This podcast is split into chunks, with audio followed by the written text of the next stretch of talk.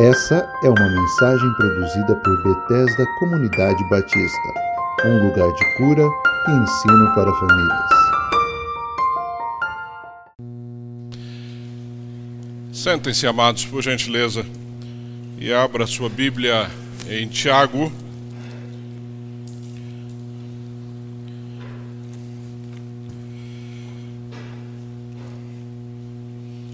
Tiago no capítulo 1.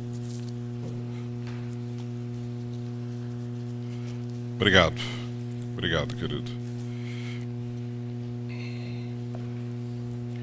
Tiago, no capítulo 1, por gentileza, deixa a sua Bíblia aberta no livro de Tiago. Nós vamos estar meditando então dos versos 5 até o 18. Dos 5 até o 18. Quero orar contigo mais uma vez, pedir para que o Senhor possa trazer tranquilidade ao teu coração nesse momento da exposição da palavra. Abaixa a sua cabeça. Deus, mais uma vez, Pai, obrigado. Obrigado porque nós temos liberdade de abrir a tua palavra, de meditar nela, de aprender dela.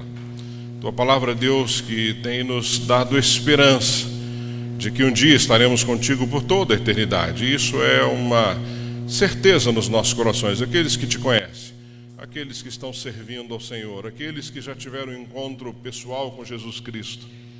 Por isso, Pai, nós queremos neste momento da exposição da tua palavra poder ouvir, aprender e, acima de tudo, Deus, praticar a tua palavra. Fala conosco mais uma vez nessa manhã. Não permita, Deus, que saiamos daqui sem respostas da tua parte para as nossas vidas, para aquilo que estamos aguardando, seja sim, seja não seja espere, mas queremos ouvir aquilo que o Senhor tem para falar conosco. Tira toda a preocupação, uh, Senhor, da, do, nosso, do nosso coração, da nossa mente e que estejamos atentos a ouvir a tua voz. É assim que eu oro e te agradeço, Pai, em nome de Jesus. Amém. Amém. Coloca aqui, Júnior, por gentileza. Só um. Isso. Obrigado, querido. O Júnior é o nosso faz tudo aqui. Esse menino é precioso. Você precisa, ele faz. Se você precisar de alguma coisa, fale com o Júnior, viu? Qualquer coisa que você precisar aí, pode falar com ele, que ele sempre está pronto a servir. Dinheiro, essas coisas você pode falar com ele. sempre tem aí. Queridos, essa carta de Tiago é uma carta bastante interessante. Primeiro, porque Tiago escreve para os crentes que estavam dispersos, passando por provações, passando por lutas e ele então escreve essa carta aos irmãos. E o mais interessante é que ele escreve essa carta aos irmãos com o alvo de levá-los a uma maturidade, a uma maturidade cristã. Tiago não escreve uma carta cheia de situações ou para animá-los no sentido de que isso vai passar, é? Que essa luta é temporária. Não, ele escreve uma carta dizendo que lutas, e se você observar aí, nos versos 2 e 4, que não é o tema, mas se você observar nos versos 2 e 4 uh, ah, desse capítulo 1 de Tiago, o que, que ele está dizendo aí nos 2 e 4? Ele diz assim no 2: Meus irmãos, olha que carta interessante. Imagine você está passando por lutas, está passando por dificuldades, está passando por um momento da sua vida sem direção, está passando por uma enfermidade, por um desemprego, está passando aí por situações das mais diversas. Você recebe então uma carta do seu irmão Tiago e essa carta diz assim: Meus irmãos, tende por motivo de toda alegria. Olha que interessante. Meus irmãos, tende por motivo de toda alegria o passardes por várias provações. Eu fecharia essa carta nessa hora, já não leria mais nada, ia fazer outra coisa. Estou é? na maior luta, na maior dificuldade, recebo uma carta de um irmão e ao invés de me motivar, ele disse que essas provações, elas. Ah, devem ser motivos de alegria. Ele continua no 3: sabendo que a aprovação da vossa fé, uma vez confirmada, produz perseverança. E no 4 diz assim: ora, a perseverança deve ter ação completa para que sejais perfeitos e íntegros e em nada deficientes. Ou seja, eu estou na maior dificuldade, recebo uma carta então de um irmão que Entenda-se que naquele momento era alguém que estava ensinando os demais cristãos daquela época, e nessa carta ele começa dizendo isso: que passar por provações, por dificuldades, tem que ser motivo de alegria. É? Então já é o contrário do que nós temos visto aí. Hoje é muito comum nós vermos pessoas o tempo todo dizendo: não, você não vai passar por luta, não vai passar por provações, isso é porque você está em pecado, isso é porque você não está em comunhão com Deus. E Tiago diz que todas as lutas e provações, elas ah, têm que ser motivo de alegria. Por quê? Porque elas são pelo Senhor, para o Senhor e por quem Ele é e por quem nós somos. Essa é a diferença. Quando eu passo por lutas e provações, porque estou vivendo uma vida completamente distante, longe do Senhor, uma vida de pecado, aí é porque eu mesmo provoquei. Mas quando eu estou sendo, né, passando por lutas e provações, por estar caminhando na direção do Senhor, no caminho certo, Tiago diz que isso tem que ser motivo de alegria. Então, quando ele escreve aos irmãos, ele está justamente buscando levar esses irmãos a uma maturidade, uma maturidade cristã. E no, no texto que nós vamos juntos compartilhar e estudar um pouco na, na manhã de hoje, ele vai então mostrar para esses irmãos como é que nós podemos viver com sabedoria neste mundo, no meio de provas. Então, o que, que Tiago está dizendo depois de ele dizendo, olha, eu quero ensinar para vocês como vocês podem viver sabiamente no meio das provações. Então, ele está dizendo, olha, não, vocês não vão ficar livres delas. Elas não vão deixar de existir, elas vão estar aí, elas vão fazer parte, ela é inerente, ela é parte da vida do cristão, ela é parte da vida do discípulo. Agora, como é que nós vamos viver com essas provações, com essas dificuldades de forma sábia? Esse é o ponto que Tiago, então, está é, ensinando aos irmãos neste texto que nós vamos estudar. Por isso que a partir do verso 5, ele diz assim, e eu quero ler contigo e vai estar aí para você na tela, então, a partir do verso 5 do capítulo 1, Tiago continua escrevendo aos seus irmãos. Ele diz assim: ó, Se, porém, algum de vós necessita de sabedoria, peça a Deus, que a todos dá liberalmente e nada lhes impropera, e se lhe há, concedido. Peça, porém, com fé, em nada duvidando, pois o que duvida é semelhante à onda do mar, impelida e agitada pelo vento. Não suponha esse homem que alcançará do Senhor alguma coisa. Homem de ânimo dobre, inconstante em todos os seus caminhos. No 9.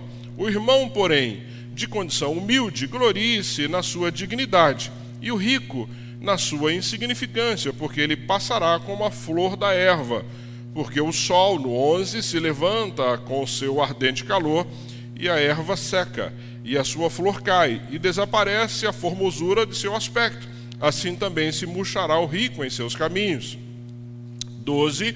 Bem-aventurado o homem que suporta com perseverança a provação, porque depois de ter sido aprovado, receberá a coroa da vida, a qual o Senhor prometeu aos que o amam. Ninguém, ao ser tentado, diga: Sou tentado por Deus, porque Deus não pode ser tentado pelo mal e ele mesmo a ninguém tenta. 14. Ao contrário, cada um é tentado pela sua própria cobiça, quando esta o atrai e seduz. Então, a cobiça, depois de haver concebido, dá à luz o pecado, e o pecado, uma vez consumado, gera a morte. Não vos enganeis, meus amados irmãos, toda boa dádiva e todo dom perfeito são lá do alto, descendo do Pai das luzes, em quem não se pode existir variação ou sombra de mudança, pois, segundo o seu querer, ele nos gerou pela palavra da verdade para que fôssemos como que primícias das suas criaturas. Então, Tiago continua então aí escrevendo aos amados irmãos é, é, daquela época. Então, a ideia básica é: são duas situações, o que é provação e o que é tentação. Nós vamos ver a diferença dessas duas situações. Então, a, o primeiro ponto é como lidar de forma sábia ou como lidar sabiamente com as provações quando elas aparecem ou quando estamos vivendo isso na nossa vida. Então fica claro quando pensamos aí na carta de Tiago que também a, a, o alvo de Deus em nossas vidas é maturidade cristã, ou seja, nós caminhamos, nós estamos caminhando para sermos maduros, para olharmos para situações cristãs de uma forma madura. Então, o alvo de Deus na minha vida e na sua vida é maturidade cristã. Né? E nós precisamos é, buscar isso nessa caminhada.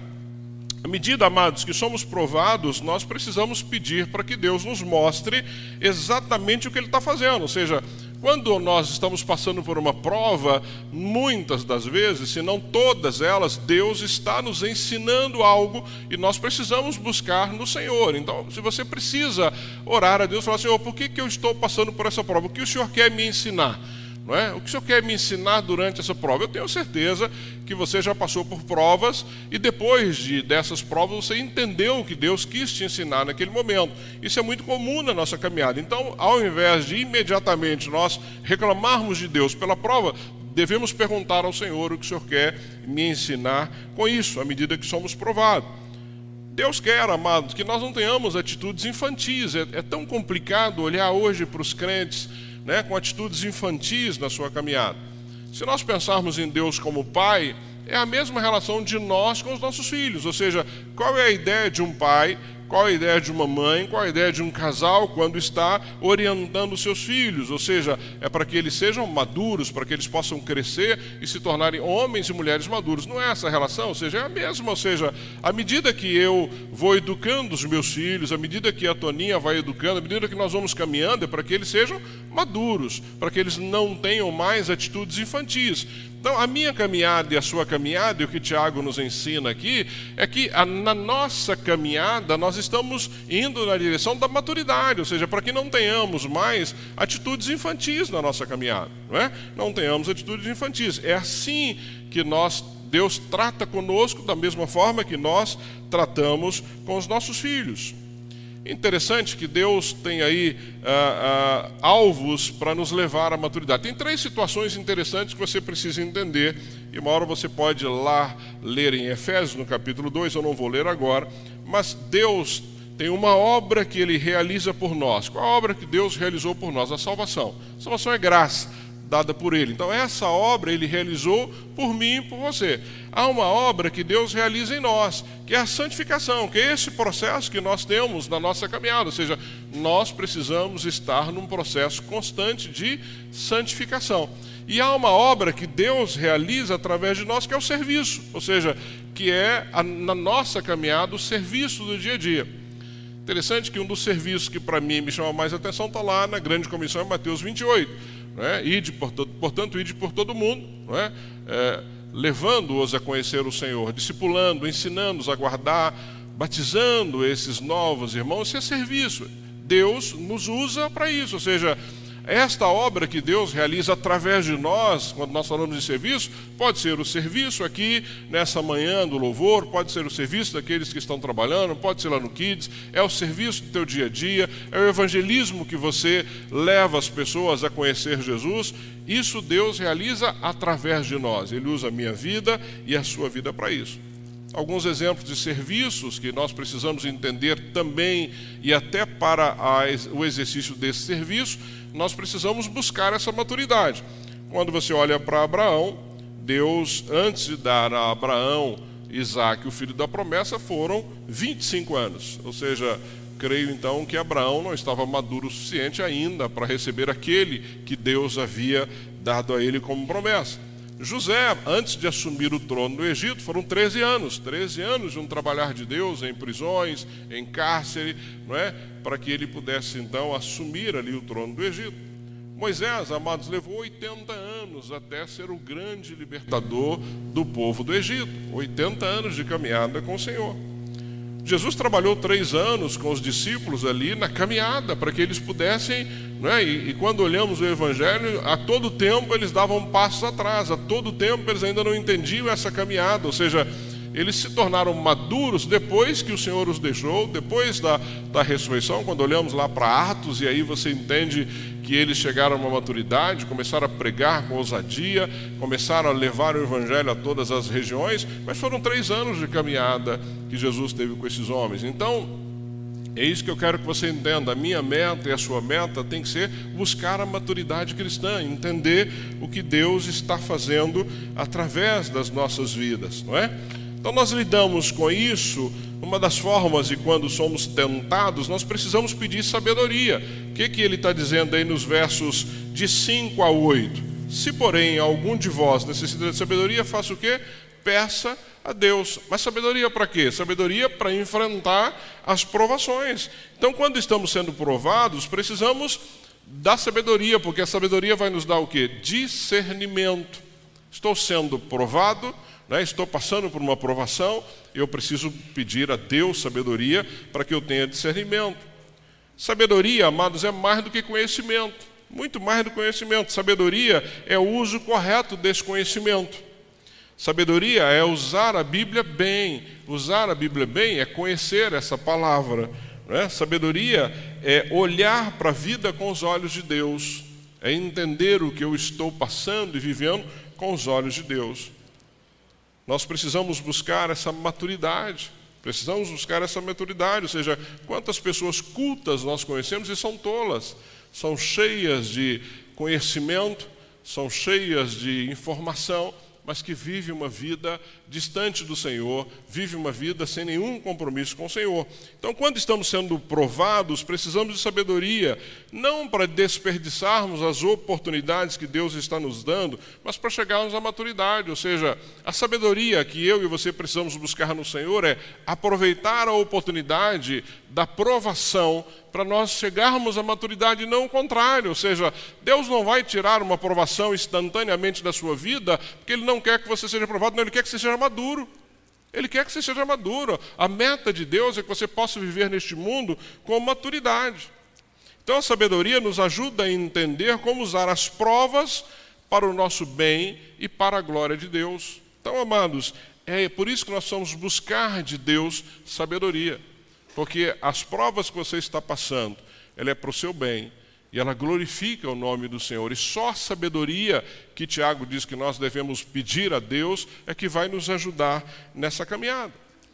Quando Paulo está testemunhando aos irmãos lá em Filipenses, é interessante, lá no capítulo 1, verso 12, eu quero ler para você, ele diz assim: Quero ainda, irmãos, certificar-vos de que as coisas que me acometeram têm antes contribuído para o progresso do Evangelho. Olha a sabedoria de Paulo.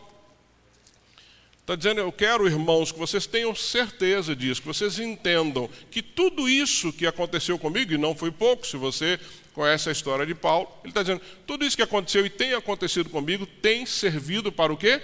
Para o progresso do Evangelho.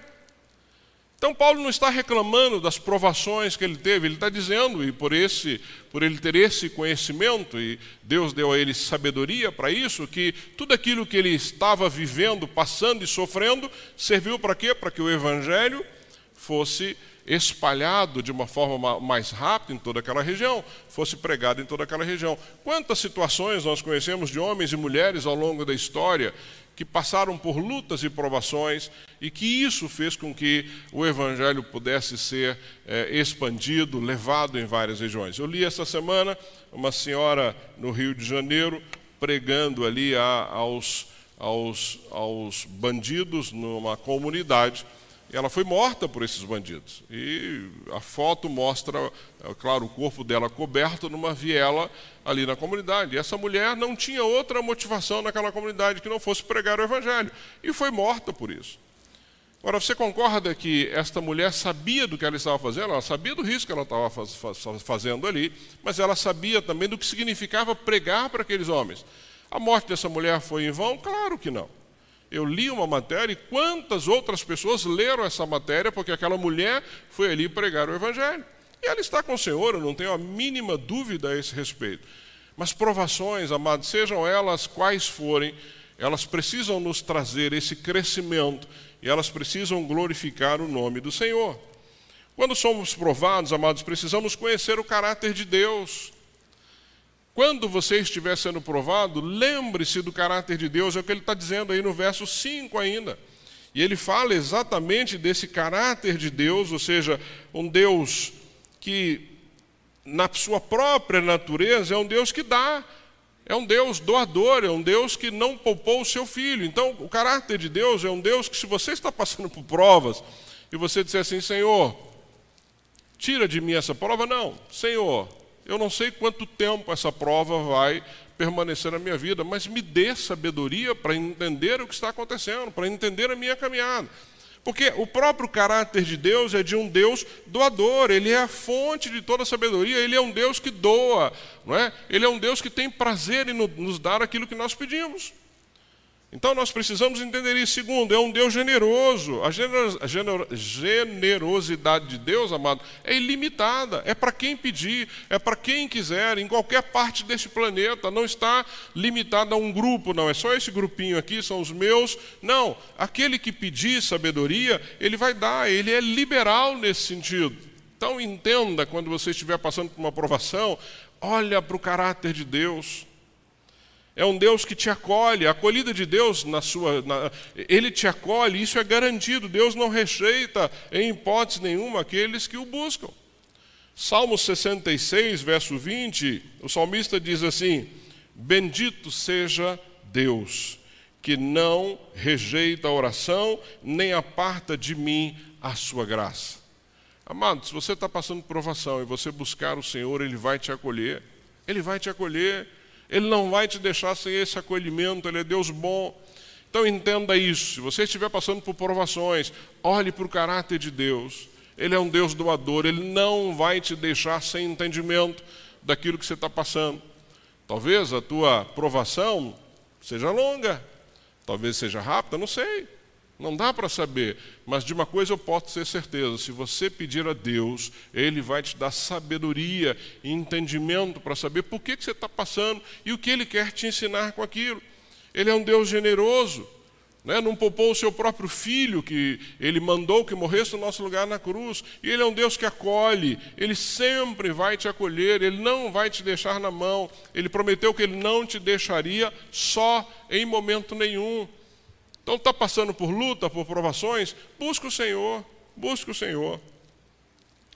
Quando somos provados, precisamos orar com fé. É o que os versos 6 a 8 está dizendo aí. Nos versos 6 a 8, ele diz assim: Peça, porém, com o quê? Com fé. Em nada duvidando, pois o que duvida é semelhante à onda do mar, impelida e agitada pelo vento. Não suponha este homem que alcançará do Senhor alguma coisa. O homem de ânimo dobre inconstantemente em todos os seus caminhos. Né? Então ele está dizendo: olha, está passando por provação, ore, mas ore com fé. E ele usa a, essa figura de linguagem, ele diz assim: é, não pode ser parecido com as ondas do mar, uma pessoa que oscila entre a fé e a incredulidade. Um dia eu estou crendo, outro dia não. Um dia eu acho que Deus está me provando, outro dia eu acho que é tentação. Um dia, ou seja, não dá para ser como o Tiago está dizendo aqui, não dá para ser como a, a onda do mar. Né? Um dia está animado, outro dia está desanimado, um dia está otimista, outro dia está pessimista, e é tão difícil lidar com um crente pessimista. Ah, Senhor, ah, pastor, não está fácil, não. A luta. Amados, Deus está te ensinando. Vai passar. Ele está te ensinando, ou seja, é isso que Tiago está nos dizendo. Né? Precisamos entender isso. Um dia está fervoroso, um dia está, outro dia está abatido. Você encontra o irmão, o irmão está lá caindo pelas tabelas. Ou seja, é este, é essa orientação que Tiago está nos dando. Não dá para ser como a onda do mar. E ele ainda vai mais longe, quando ele diz aí no verso 6 que é como se a pessoa tivesse duas mentes e um só corpo, porque quando ele usa a palavra aí duvidando, que é o que ele usa no verso 6, ele diz assim: em nada duvidando. Não é? Se você for ver a ideia do duvidar no original, são duas mentes. É uma pessoa com duas mentes, ou seja, um crê, outro não, um está acreditando, o outro está desacreditando. Então ele está dizendo, não pode duvidar, não pode ter a ideia de duas mentes, ou seja, você sabe a quem você está servindo, você conhece o Deus Todo-Poderoso. É o mesmo quando você lembra do episódio de Pedro andando sobre o mar, lembra disso? Ele falou Eu posso ir, venha, eu estou parafraseando. Enquanto ele olhou para Cristo e andou, ele foi andando sobre o mar. Quando, ele afunda quando o que aconteceu com Pedro, ele duvida né? ele ficou na dúvida. E aí ele começa a afundar. Então o que Tiago está ensinando para mim e para você nesta manhã é que a nossa fé, o nosso orar, o nosso pedido não pode ter essa dúvida. Nós não podemos ficar duvidando disso com a mente dividida nesse sentido. E quando ele usa a palavra que um homem, que ele diz aí, um homem de ânimo dobre, dobre aí significa duas almas. A mesma coisa que mente dividida, almas divididas, ou seja, a ideia de ir para dois caminhos, servir a dois senhores, não saber exatamente em que direção é, nós estamos seguindo. Então nós não podemos duvidar quando oramos ao Senhor, é isso que Ele está nos alertando, e aí os resultados, quando nós duvidamos, também eles são negativos. Ele diz que nós fracassamos na oração não vai alcançar coisa nenhuma. Você pode orar, você pode gastar horas e horas na presença do Senhor orando, mas se você estiver duvidando disso, e é isso que Tiago está enfatizando, não tem. Você vai fracassar no seu pedido, na sua oração a Deus. A inconstância espiritual é isso que ele está dizendo aí no verso 8. O, irmão, porém, de condição humilde, glorícia na sua dignidade. Desculpa, o homem de ânimo dobre, inconstante em todos os seus caminhos. Ou seja, essa inconstância espiritual não vai chegar, amados, a uma maturidade cristã, porque de repente você não está parecido com as ondas do mar, mas você está aí exposto aos ventos de doutrina, ou seja, não tem firmeza na sua caminhada, não sabe para onde você está indo, vai sofrer nesse sentido. Efésios, no capítulo 4, verso 14, diz assim: Para que não mais sejamos como meninos agitados de um lado para o outro e levados ao redor por todo vento de doutrina, pela artimanha dos homens, pela astúcia que induz ao erro e chegarmos à maturidade cristã, nós não ficarmos mais nessa caminhada aí sem saber para onde estamos indo, numa inconstância espiritual. Ah, Senhor, eu estou passando por isso, porque, amados, entenda definitivamente isso. Se você é um cristão, se você aceitou Jesus, se você entregou a sua vida a Ele, se Ele é o Senhor da sua vida e você está passando por algum tipo de provação, Ele está trabalhando na sua vida. Ponto. Não fique na dúvida, deixa Deus trabalhar, busque a sua presença, ore ao Senhor, peça a Ele entendimento para você saber o porquê que você está passando com isso, aprenda com isso, Ele quer que sejamos maduros, maduros. Precisamos nos alegrar, é, como o próprio texto diz, com as provas nesse sentido e buscar é, do Senhor as riquezas espirituais, não deste mundo, não as coisas que este mundo possa nos oferecer. Precisamos entender que ele, nos, ele é rico nesse sentido. Quando somos provados, precisamos estar de olho na recompensa. Há uma recompensa ao final disso. Olha, Deus é tão bom que há uma recompensa ao final disso. É o que ele está dizendo lá no verso 12. Olha o que ele diz no verso 12: Bem-aventurado. Lembra-se que bem-aventurado é feliz, muito feliz. Então, bem-aventurado, ele diz no verso 12: o homem que suporta.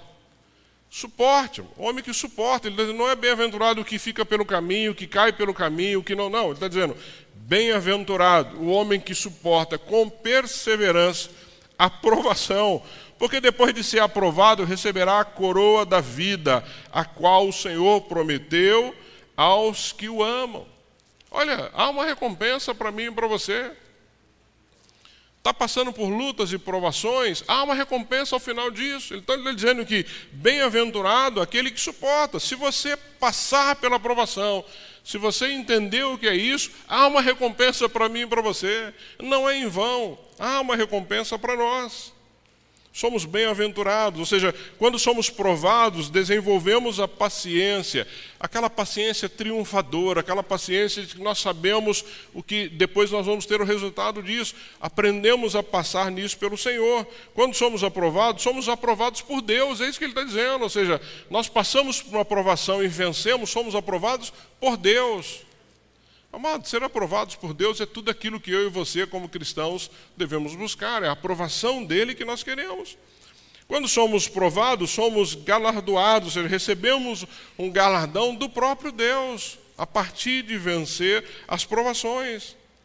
Quando somos provados, temos oportunidade de demonstrar o nosso amor ao Senhor, o nosso amor por Deus. Imagine quando alguém conversa contigo no meio de uma provação e você ainda glorifica o nome de Deus, você mostra firmeza na sua caminhada, você mostra que Ele está com você, ou seja, você está glorificando o nome de Deus. Ah, mas Deus me esqueceu. Deus não liga mais para mim, Deus me abandonou, olha a vida que eu estou levando aqui, olha a dificuldade que eu estou passando. Não. Tiago está dizendo que quando nós somos provados e passamos bem por essa aprovação, nós estamos glorificando o nome de Deus, nós estamos glorificando o nome do Senhor. Então, esse é o primeiro ponto que eu quero que você entenda nessa manhã. Eu quero que Deus te dê sabedoria e entendimento para você lidar bem com as provações, porque elas estão aí, nós não estamos livres delas. Quantas pessoas hoje estão sendo provadas? Daniel estava vindo aqui para a igreja agora de manhã da Catarina e não estava passando bem, foi para o hospital, Chegou lá no hospital, fez um exame preliminar, está com influenza. Nós temos outras pessoas da igreja passando com a gripe influenza, temos outras pessoas passando com câncer, temos outras pessoas passando dos mais diversos problemas. Estamos aí com Eliel internado há uma semana, mais de uma semana. Né? Sexta-feira fez uma semana de interação, passando por provações. Então, nós precisamos entender que elas virão. Nós vamos entender que Tiago, quando escreve para esses irmãos, ele não diz assim: olha, fique tranquilo, essa aí vai passar e não tem mais, vocês vão ficar sossegados. Não. Está dizendo: olha, essas provações que vocês estão passando, elas glorificam o nome do Senhor, elas são motivos de alegria, mas eu quero ajudá-los, eu quero ensiná-los a ter sabedoria para vencer as provações. Porque, amados, nenhum de nós, nenhum de nós, enquanto vivemos nessa terra, estamos livres disso. Nenhum de nós. Nenhum de nós. Em algum momento da sua caminhada você já passou, você está passando, você vai passar, isso é certeza, porque estamos no mundo, no mundo caído, no mundo perdido, e elas virão. Então, aprenda a lidar com elas de uma forma sábia, de uma forma sábia. Então, como é que nós ah, aprendemos a lidar com as provações? E como é que nós aprendemos então, e eu quero compartilhar com vocês, como lidar de forma sábia com as tentações? São duas coisas distintas. Então, provação é uma coisa, tentação é outra, e é isso que eu quero que fique claro para você. Uma pessoa madura é paciente nas provas, eu enfatizei isso em vários momentos. A, a ideia é a maturidade cristã. A maturidade cristã faz com que eu passe por estas provas não é? de forma paciente, porque eu entendo que é Deus trabalhando na minha vida, eu entendo que é Deus me ensinando, eu entendo que ela vai passar em algum momento. É? Mas uma pessoa imatura, ela transforma as provações em tentações. Então aí você começa a perceber a imaturidade do cristão quando ele transforma provas em tentações. Amados, provas são testes enviados por Deus. Provas são situações que Deus, eu acabei de dizer, Deus nos ensina as provações é Deus nos ensinando, então são enviadas por Ele. Agora, tentações são armadilhas enviadas por Satanás. E elas são encorajadas pela nossa natureza caída. Então, tentações são enviadas pelo maligno. Né? Ou seja, quando passamos por dificuldades, nós somos tentados a questionar o amor e o poder de Deus. Não é assim? Deus me abandonou, Deus não liga para mim, Deus não me dá atenção, Deus não me livra disso, Deus não me dá uma saída e assim por diante.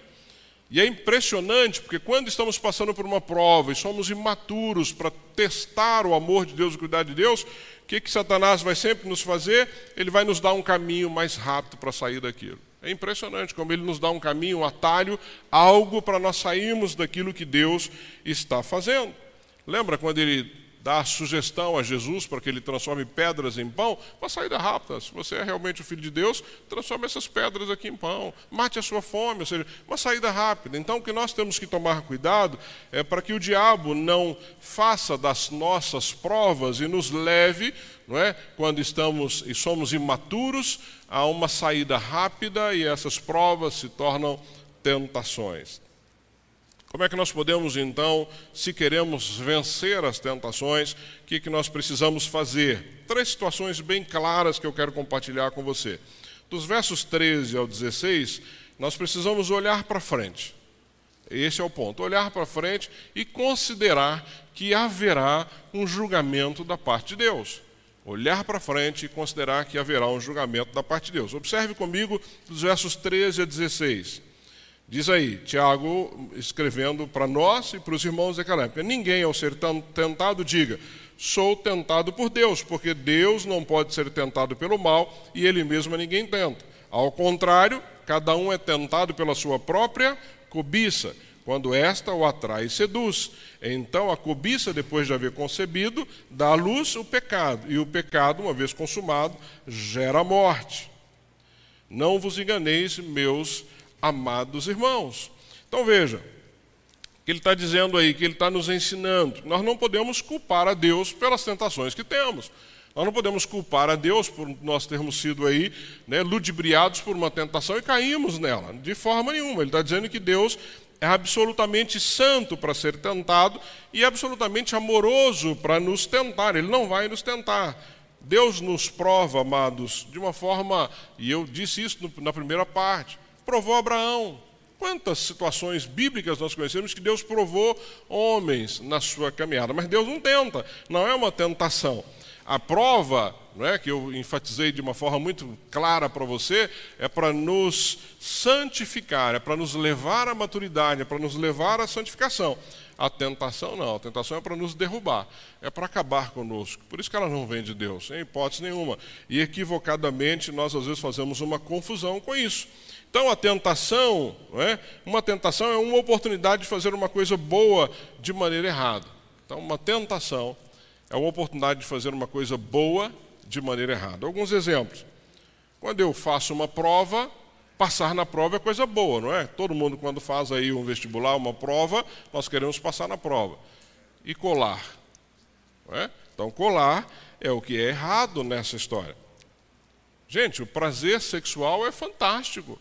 Mas no casamento, fora do casamento, é pecado. Então, a tentação, é isso que eu preciso entender. É uma oportunidade de fazer uma coisa boa de maneira errada. Então, não é o fim, não é o resultado. É a maneira, é a forma de como eu cheguei naquele resultado. E aí, ao invés de ser uma prova, transformou-se numa tentação.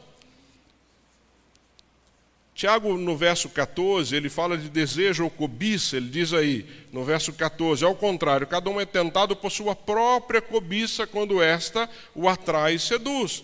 Então, o que é esse desejo ou cobiça? É desejar satisfazer um desejo fora da vontade de Deus. Então ele diz que você é tentado pela sua própria cobiça, você é tentado pelo seu próprio desejo, você é tentado pelos seus próprios olhos. Não, não tem relação aí com Deus. Ou seja, é, comer é normal, amados, mas comer demais é pecado, não é? Quem não comeu demais agora em dezembro aí no Natal? Quem não comeu demais neste momento de festas que nós estamos vivendo? Dormir é normal, mas preguiça é pecado. Né? A palavra de Deus é clara nesse sentido. No verso 14, ele ainda fala sobre o engano. No verso 14, ele continua dizendo isso. No 14, ele diz: ao contrário, cada um é tentado pela sua própria cobiça quando esta o atrai e seduz. E ele usa uma figura interessante, que ele usa a figura aí do caçador, que ele atrai a partir de uma armadilha, e ele usa a figura do pescador, que ele usa um anzol como isca. Então veja como é que é a tentação na nossa vida. Ela tem estágios, ela tem formas, e nós podemos perceber isso. Não é? Nós somos atraídos e há uma isca nessa caminhada que muitas vezes nós sabemos e caímos nela. Então, por isso que nós precisamos ficar atentos para nos livrarmos disso, não permitir que essa situação ou essa prova se transforme numa tentação pela nossa própria cobiça. Amado, se Ló soubesse do que iria acontecer com Sodoma e Gomorra, ele iria até lá? Não, ele não ficaria naquelas, naquela cidade. Se Davi pudesse enxergar o futuro do que aconteceria com a sua casa e com a sua família, ele teria dormido com a Betsabe? Não, creio que não. Se ele pudesse ter um, né? olha o que vai acontecer. Davi, olha o que vai acontecer com a tua família se você for para a cama com essa mulher. É isso que nós precisamos ter, estarmos atentos, ou seja, nós precisamos entender que a tentação ela tem, ela tem estágios, são situações que acontecem que nós precisamos entender que o diabo está nos atraindo e nós precisamos fugir desesperadamente dessas coisas. Verso 17, para nós vencermos a tentação, ele, nós precisamos considerar a bondade de Deus. Olha no verso 17, preste atenção comigo. Toda boa dádiva e todo dom perfeito são lá do alto, descendo do Pai das luzes, em quem não pode existir variação ou sombra de mudança. Amados, quando Satanás tentou Eva no jardim, quando Jesus foi tentado no deserto, o diabo ele questiona o amor de Deus. Entenda que a bondade de Deus é o grande escudo que você deve usar contra as ciladas do diabo na tua vida. Nunca duvide da bondade de Deus na sua caminhada. Todas as vezes que você duvida disso, você dá margem para que o diabo comece a colocar tentações à sua frente. Então tome cuidado com isso. Quando nós sabemos da bondade de Deus, nós não vamos cair em armadilhas, em hipótese nenhuma. Ou seja, quando você entende que Deus tem cuidado da sua vida, quando você entende que Deus vai providenciar tudo aquilo que você precisa, você não vai buscar atalhos.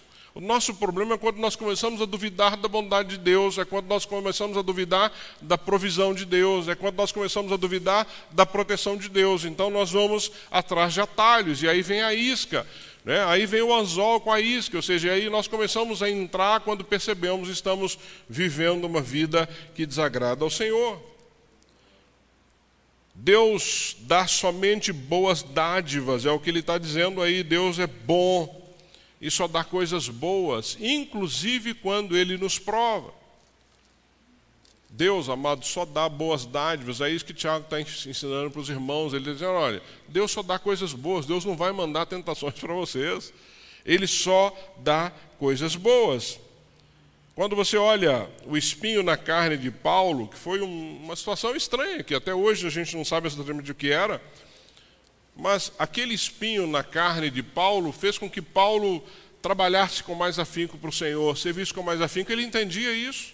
Ele entendia aquela provação como algo que Deus estava usando para dar um impulso também na sua vida. Então nós vamos entender, às vezes você está aí vivendo com o espinho na carne, e Deus vai permitir, porque isso vai te fazer buscar mais o Senhor, estar mais na presença dele, orar com mais fé, não é? Isso vai muitas vezes ser, servir para a sua caminhada. Ele dá constantemente, dá, Deus é um Deus que nos dá constantemente, todas as vezes que você precisa. Olha para a sua história.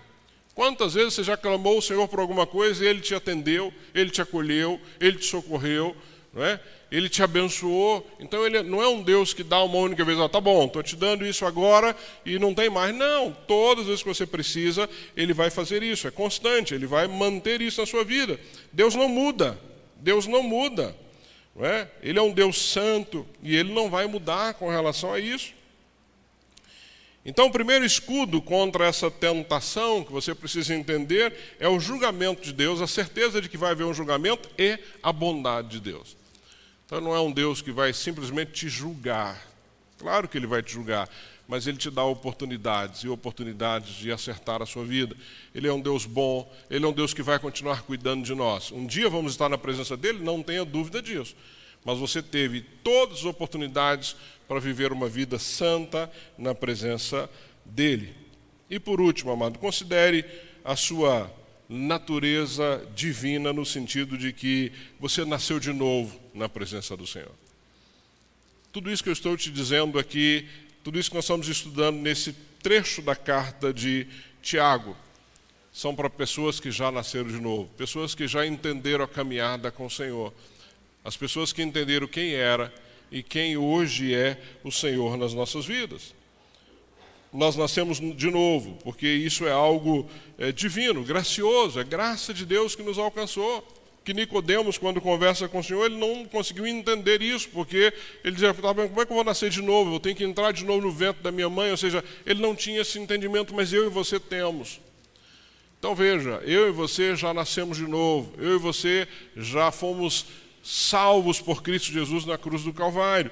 Então, Tiago está escrevendo para homens e mulheres que talvez tivessem menos conhecimento do que eu e você. Talvez eles tivessem mais dificuldade de viver o Evangelho, apesar das lutas, do que eu e você. Eu e você temos todo acesso à palavra. Nós temos acesso a, a isso de forma completa. Então, nós já nascemos de novo, nascemos do Senhor. O Senhor nos salvou através de Cristo Jesus. Não nascemos por causa dos nossos pais, isso é o nosso nascimento físico. Não nascemos por causa de decisões, não nascemos por causa de uma religião, nós nascemos de novo porque é obra de Deus na minha vida e na sua vida. Por isso, amados, quando eu olho um texto como esse, essa semana eu li várias vezes, estudei, reli, reli as minhas anotações, eu fico fascinado quando eu olho um texto como esse que nos ensina a viver de uma forma sábia, a não nos deixar levar por situações, ou seja, novo nascimento operado através da palavra de Deus. É isso que o próprio texto de Tiago expressa, não é? que nós nascemos e fomos gerados pela palavra da verdade. Somos, somos dádivas de Deus, primícias das suas criaturas então veja, esse Deus que nos criou, que nos formou, que nos ama desta forma, nos deixaria passar por situações ou por provações e não nos ajudaria nisso? Claro que Ele nos ajudaria. Claro que Ele nos ajudaria nisso. Somos as primícias das criaturas do Senhor. Está passando por provas? Busque no Senhor. Não se deixe vencer ou não transforme as suas provas, criando atalhos para que elas sejam né, transformadas em tentações. Lide de forma sábia com as provações e elas estão aí. Eu não sei o que você está vivendo, não sei o que você está passando, não sei quais são as suas provações, mas de uma coisa eu sei: Deus vai te dar sabedoria, Deus vai te dar conhecimento, Deus vai te dar entendimento para você poder passar por cada uma delas. Peça a Ele sabedoria. Conheça o caráter de Deus, Ele é um Deus bom, Ele é um Deus doador, Ele é um Deus que acolhe, é um Deus que não vai te deixar só. Ore com fé, não seja como ondas do mar que vai de um lado para o outro. Não ore duvidando, ore crendo que Deus é Deus e Ele pode te responder e Ele pode te abençoar. Alegre-se com riquezas espirituais, pare de olhar para este mundo como eu, eu, eu, trabalhar e viver em função do que este mundo pode te oferecer. Não, alegre-se com as riquezas espirituais, alegre-se que você é salvo, Alegre-se que a tua família está no Senhor. Alegre-se que você vai estar com o Senhor por toda a eternidade. Alegre-se se você for tomado por uma doença, Ele está aí, está te dando condições, tem recursos, tem hospital, tem família, tem quem cuida. Alegre-se com essas riquezas. Alegre-se com a recompensa que você tem. Nós temos uma recompensa nos aguardando, um galardão no Senhor nos aguardando, um galardão no céu. Alegre-se com isso, ou seja, aprenda, busque Ore para que você possa passar pelas provações que você está vivendo, que você ainda vai viver com sabedoria. É isso que Tiago nos ensina nessa manhã. Que você comece 2022 entendendo isso. Porque elas virão, nós não sabemos, e podem vir muito pior do que nós estamos vivendo, no, sentido geral. Mas elas podem vir de forma individual, elas podem vir aí na sua vida, na sua família. E lide de forma sábia com as tentações, porque elas também vão estar aí à sua volta. Olhe para frente considere o julgamento de Deus. Lembra do escudo? Qual é o primeiro escudo que nós vamos entender para nos livrarmos das tentações? Bondade de Deus. A bondade de Deus é o nosso escudo. Né? Use a bondade de Deus, nunca duvide da vontade de Deus, da bondade de Deus na sua vida. Deus é bom. Deus é bom e é, talvez o, o, símbolo maior da bondade dele nas nossas vidas foi Cristo. Um Deus que mandou o seu filho morrer na cruz no nosso lugar. Então Deus é bom, nunca duvide da bondade de Deus. E se você em algum momento ficar aí na dúvida, lembre-se do julgamento. Talvez o julgamento também te faça ficar um pouco mais atento a isso. Considere essa bondade de Deus na sua vida. Considere que você nasceu de novo, que você é uma nova criatura, que você tem entendimento dessa palavra, que da mesma forma que Tiago escreve a esse irmão, está escrevendo a mim e a você nessa manhã. E para encerrar, vença com sabedoria do alto. Busque sabedoria do alto na tua caminhada. Amém? Abaixa sua cabeça, eu quero orar contigo.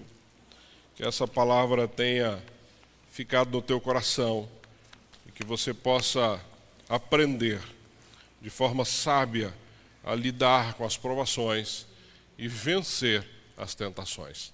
Deus, obrigado mais uma vez por tua palavra, obrigado pela tua bondade.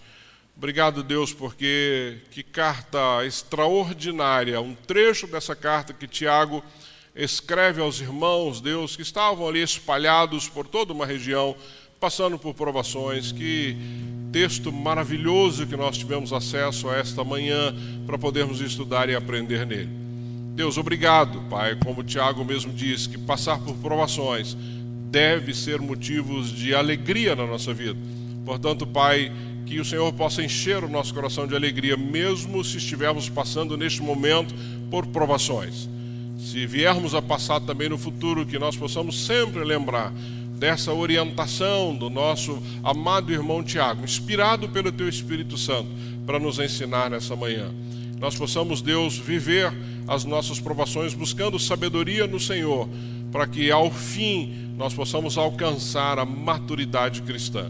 Não nos permita, Deus, sermos meninos na fé, crianças com comportamentos infantis, mas que nós possamos entender, Deus, e compreender que o Senhor é um Deus bom, independente do que estamos passando. O Senhor é um Deus que nos acolhe, independente do sofrimento que estejamos vivendo. O Senhor é um Deus doador, que doa constantemente todas as vezes que nós precisamos. Por isso, Pai, que a tua bondade seja o nosso escudo contra as tentações que o maligno possa colocar na nossa vida. Mas que o teu povo, Pai, nessa manhã, tanto aqui quanto aqueles que estão em casa, possam ter aprendido um pouco mais com o apóstolo Tiago de como viver de forma sábia, Deus, as provações e de como não permitir que as tentações nos alcancem. Nós possamos resistir a cada uma delas Pai, eu entrego ao Senhor, coloco no teu altar cada um desses amados aqui em casa. Que a tua palavra, Deus, possa ter encontrado em nosso coração um solo fértil. Que ela possa, Deus, crescer, que ela possa dar frutos, que nós possamos, Deus, viver a nossa vida segundo a orientação da tua palavra. Livra-nos, Pai, de vivermos conceitos deste mundo Livra-nos, Pai, de vivermos uma autoajuda, um evangelho de só de, de alegria, um evangelho, Deus, de que não vamos sofrer, um evangelho de que só vamos viver o melhor dessa terra, mas pelo contrário, Pai.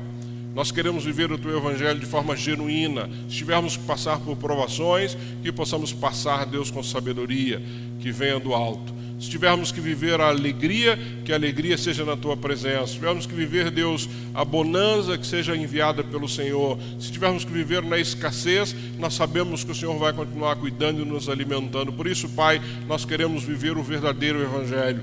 Livra-nos de viver um Evangelho, Pai, é, longe daquilo que o Senhor nos ensinou. Que essa palavra seja a nossa orientação para todas as áreas da nossa vida. Por isso, Pai, eu peço que o Senhor coloque e toque no coração de cada um aqui nessa manhã, que nós possamos entender, Deus, a nossa caminhada contigo.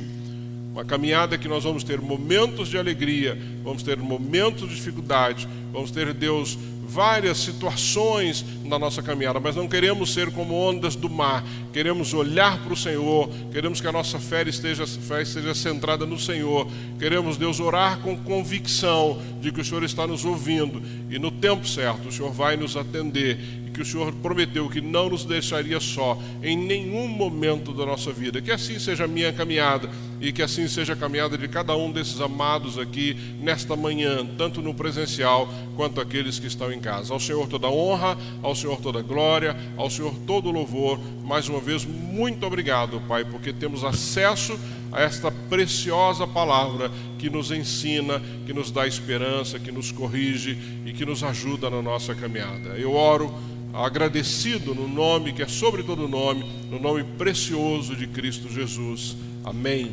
Amém. Amém. Amém, queridos.